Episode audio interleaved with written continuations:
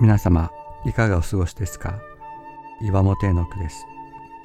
今日も366日元気が出る聖書の言葉から聖書のメッセージをお届けします。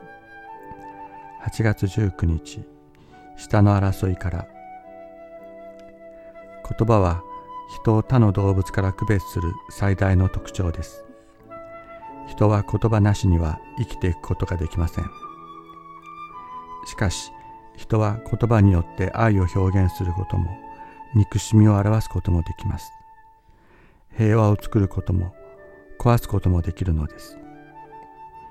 今日私たちはどのような言葉を語りどのような言葉を聞くでしょうか。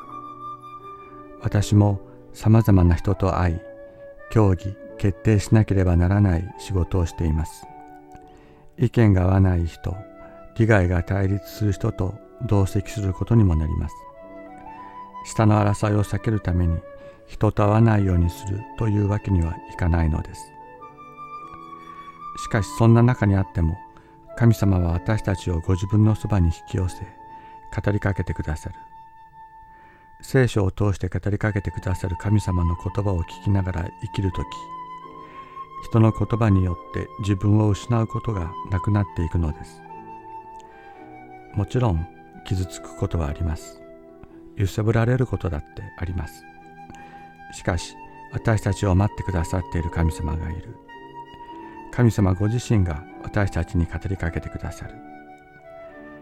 自分の思いを実現させることではなく神様の身思いが実現することを第一にしこれを求めていくならきっと私たちの周囲に平和が実現していくでしょう。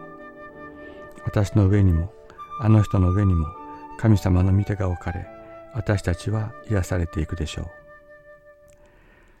あなたは彼らを人のそしりからあなたのおられる密かなところにかくまい下の争いから隠れ場に隠されます。